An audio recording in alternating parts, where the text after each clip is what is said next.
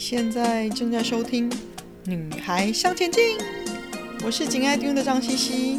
用白话文和你分享女孩们不可不知道关于钱的大小事哦。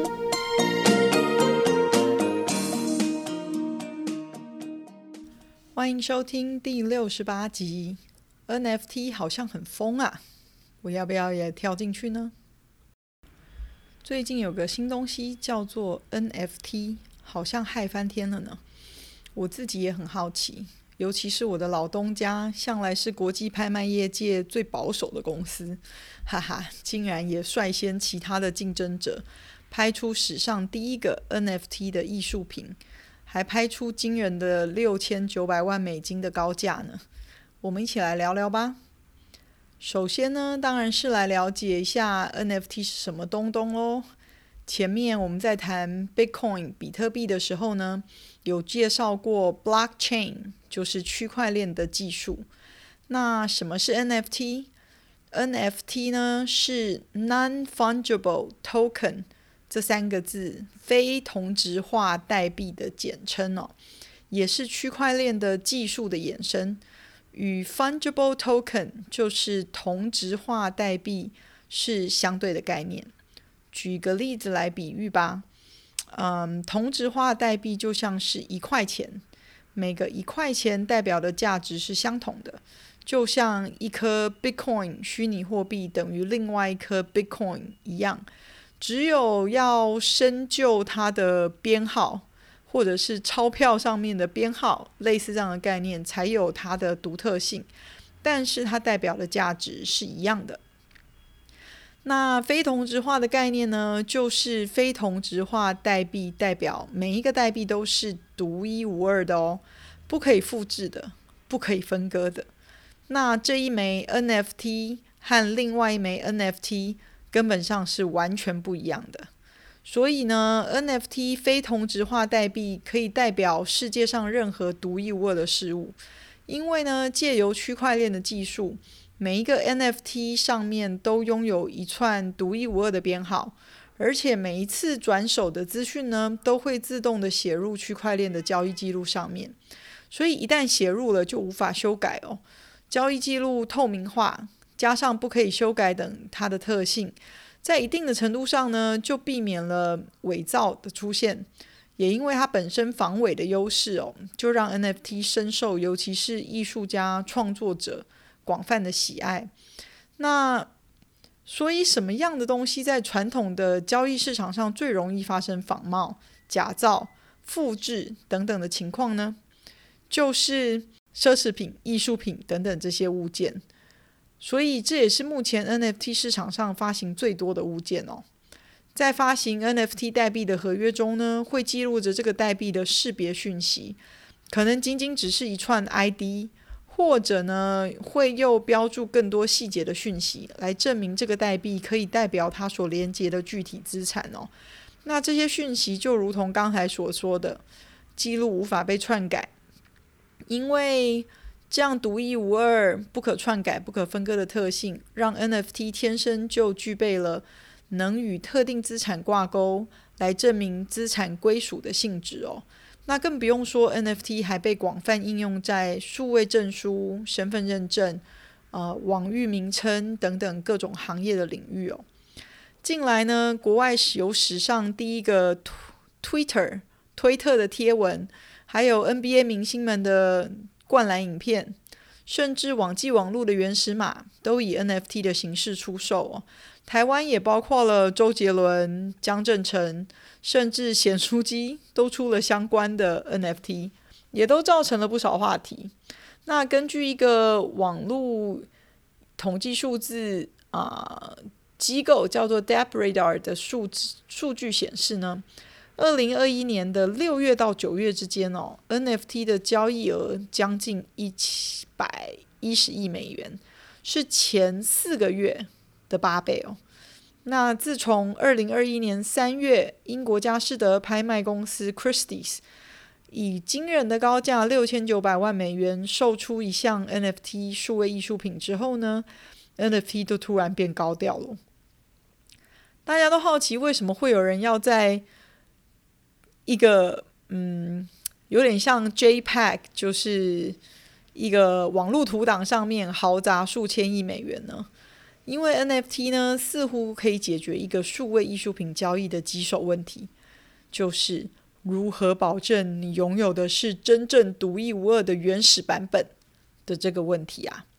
所以真实性呢，就是 NFT 可以确保这个资产的真实性是毋庸置疑的，所以就比较不用担心盗版打压了真实品的价值。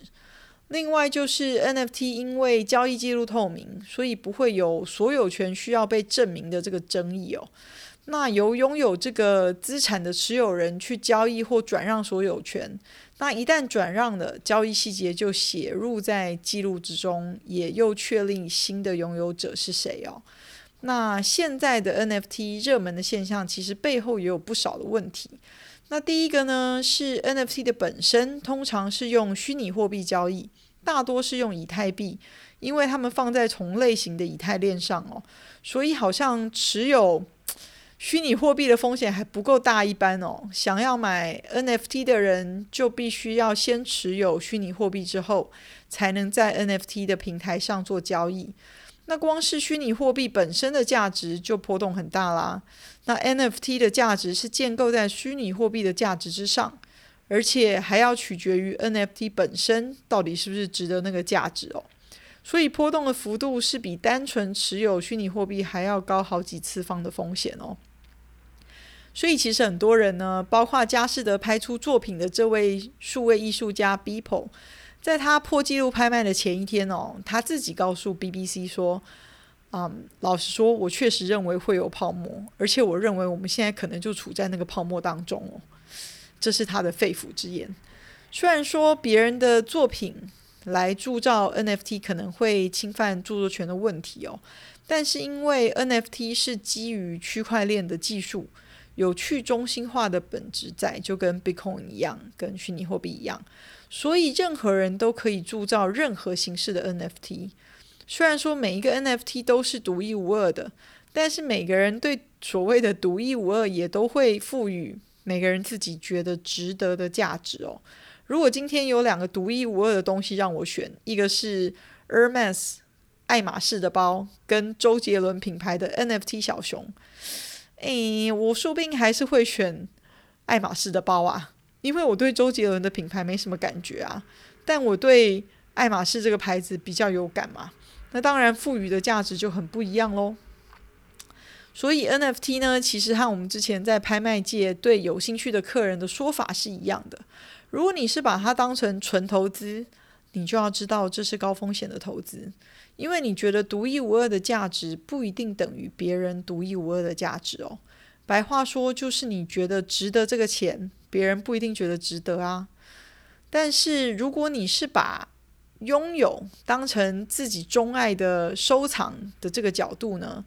那你的角度就很不一样了。目前呢，也已经有一些艺术家跳出来表示说自己的作品已经被不当的使用铸造成 NFT 了。还有另外，网络世界不断的进步，我们这几年已经印证了世界变得比我们认知的还快。不知道在不久的将来，NFT 的几个优点是不是会被其他的技术突破呢？这我也不晓得。我在前面第二十九集 “Bitcoin 是否值得投资”的时候呢，有谈到实际持有虚拟货币的程序上各个部分隐含的风险哦。例如，你必须要拥有自己的电子钱包，你就要选择电子钱包啦。那你要透过虚拟货币的交易所去交易货币等等哦。投资 NFT 就更不可能避掉自己要实际去持有啊、嗯、虚拟货币的这个风险嘛，因为你必须要用自己有的虚拟货币去交你交易你想要的 NFT。